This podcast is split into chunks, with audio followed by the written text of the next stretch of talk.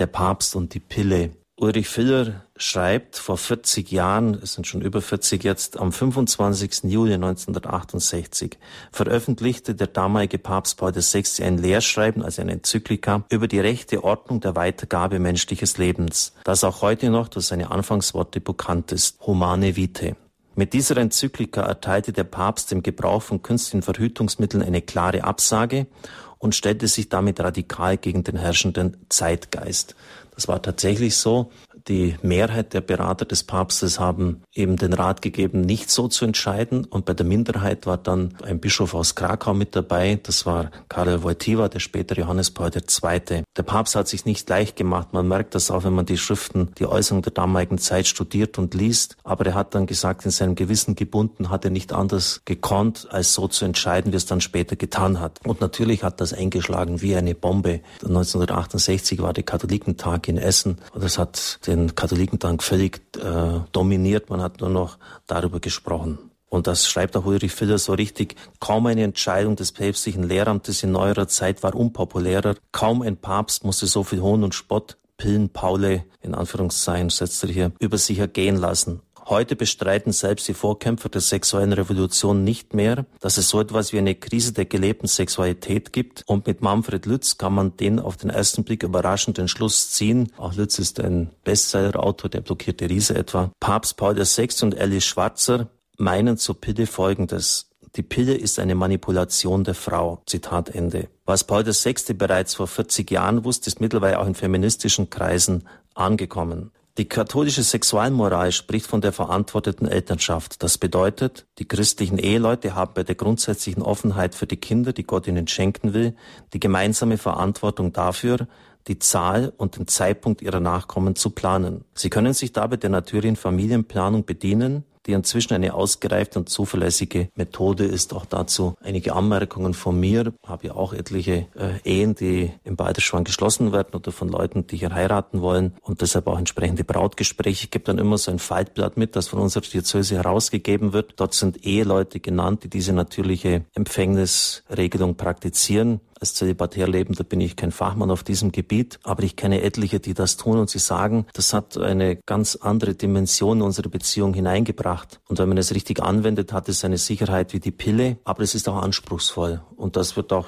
Filler in seinen späteren Äußerungen nicht leugnen. Es ist anspruchsvoll, denn es bedeutet auch eine zeitweise Enthaltsamkeit. Auf der anderen Seite bringt das auch eine gewisse Fertility Awareness mit sich, wie man es nennt. Das heißt, die Frau empfindet und auch der Mann in der Folge entwickelt ein ganz anderes Empfinden für den Körper, weil es im Zyklus dann so einen Umschwenkpunkt mal gibt, wo irgendwie die Hormoneinstellung geändert wird. Das ist immer so ein Krisenpunkt bei der Frau. Und wenn man das weiß als Mann, kann man auch ganz anders damit umgehen, das ganz anders handeln handeln. Bischof Elmar Fischer, den Sie ja gelegentlich auch bei uns hören, am Donnerstag, wenn ich mal nicht hier bin, feiert er die Messe, war Bischof von Vorarlberg, von Feldkirch und für die Familien zuständig, auch über Jahrzehnte hinweg psychologischen Beratung tätig, bevor er Generalvikar und Bischof geworden ist. Und er hat sich äußerst intensiv damit auseinandergesetzt. Und er sagt, das sei wissenschaftlich auch belegt, dass bei den Paaren, die diese natürliche Empfängnisregelung praktizieren, angeblich nur zwei Prozent dann sich später mal scheiden lassen. Also es hat offensichtlich natürlich für eine Kultur der Beziehung enorme Konsequenzen. Zwei Prozent hat er mehrfach gesagt. Bei uns ist Dr. Pascal Gläser, der das in die Hand nimmt. Immer wieder höre ich auch bei Seelsorgefragen, aber bei mir funktioniert das nicht. Mein Zyklus ist unregelmäßig. Wie gesagt, ich bin kein Experte, aber ich habe mich dann kundig gemacht und es wurde mir mitgeteilt, dass es auch dort funktioniert. Also wenn man dann die Temperatur aufschreibt und das ist alles ein bisschen in Diskreditierung gekommen, weil Knausogino und andere Methoden, Vorgängermethoden Methoden den 60er, 70er Jahren sehr, sehr unsicher waren und eigentlich nicht die Sicherheit gebracht haben, die notwendig gewesen wäre. Aber die natürliche Familienplanung ist wirklich ein Weg, auf den sie natürlich beide einlassen müssen. Und mir ist es aus vielen Beicht- und Seelsorgsgesprächen durchaus bewusst, wie schwierig das ist. Das ist alles andere als leicht. Und deshalb muss man sich halt auch vorher, bevor man eine Ehe schließt, über diese entscheidenden Punkte unterhalten. Und deshalb ist es mir immer auch ein Anliegen, dass ich darauf verweise. Philipp schreibt weiter, die Meinung, die Frau soll in der Ehe möglichst schnell viele Kinder bekommen, ist ein billiges Klischee. Hat er sicher recht. Das wird heute keiner mehr so sagen und lehren. Aber wenn wir ehrlich sind, müssen wir an die eigene Brust klopfen. Das war früher keineswegs so. Wenn ich an meine Großmutter denke, wie da bei der Beichte nachgefragt worden ist, jetzt haben sie schon drei oder vier Jahre keine Kinder mehr bekommen, was ist hier los? Das ist kein Einzelfall gewesen. Also da hat man sicher, ja, wie wir heute sagen würden, übergriffig gehandelt und heute ist es das andere Extrem ausgeschlagen, dass sich die Leute gar nichts mehr um das scheren, was die Kirche sagt.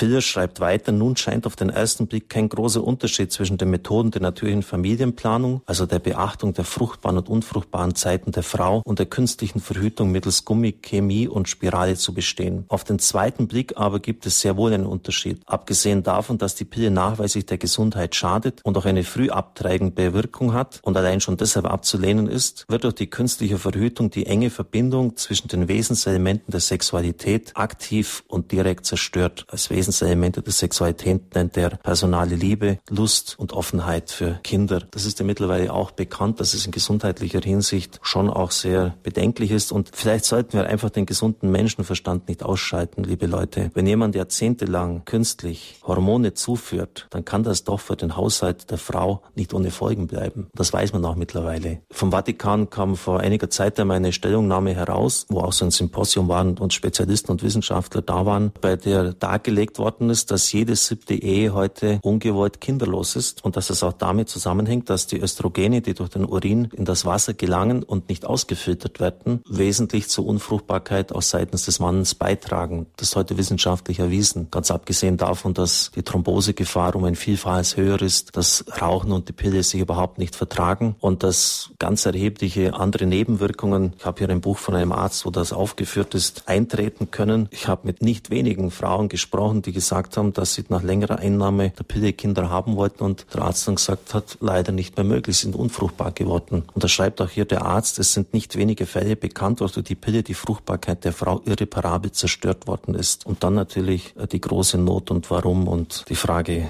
ja, hat das sein müssen? Oder die Sterblichkeitsrate bei Frauen, die fünf Jahre länger und ununterbrochen die Pille eingenommen hatten, ist 9,7 mal höher als bei einer Kontrollgruppe ohne Pilleneinnahme. Eine Studie aus England hat das ergeben. Da könnte man jetzt noch vieles weitere dazu sagen. Auf jeden Fall ist es sicher nicht unbedenklich. Ich werde dann auch noch, wenn ich weitermache an dieser Stelle, aus der Enzyklika Humane Vitae zitieren. Ich war ja auch Pfarrer und bei vielen Pfarrgemeinderäten und immer wieder kam es auf dieses Thema zu sprechen. Dann habe ich gefragt, habt ihr denn nach, was der Papst damals geschrieben hat? Habt ihr das mal jemals in der Hand gehabt? Weit über 90 Prozent hat es nie in der Hand gehabt. Und deshalb möchte ich einfach Sie mal bitten, heute haben wir doch alle diese Möglichkeit des Zugangs über Internet. Sie können das aufrufen, Humane Vitae, Paul VI. und es nachlesen. Und Sie werden erstaunt sein, dass das keineswegs ein verstaubtes Argumentieren, ein, ein, ein knöchertes, rückwärtsgewandtes Denken des Papstes ist, sondern dass er prophetisch eigentlich fast alles vorweggenommen hat, was jetzt dann auch eingetreten ist auf diesem Gebiet. Also machen Sie sich wirklich mal die Mühe, dass Sie das im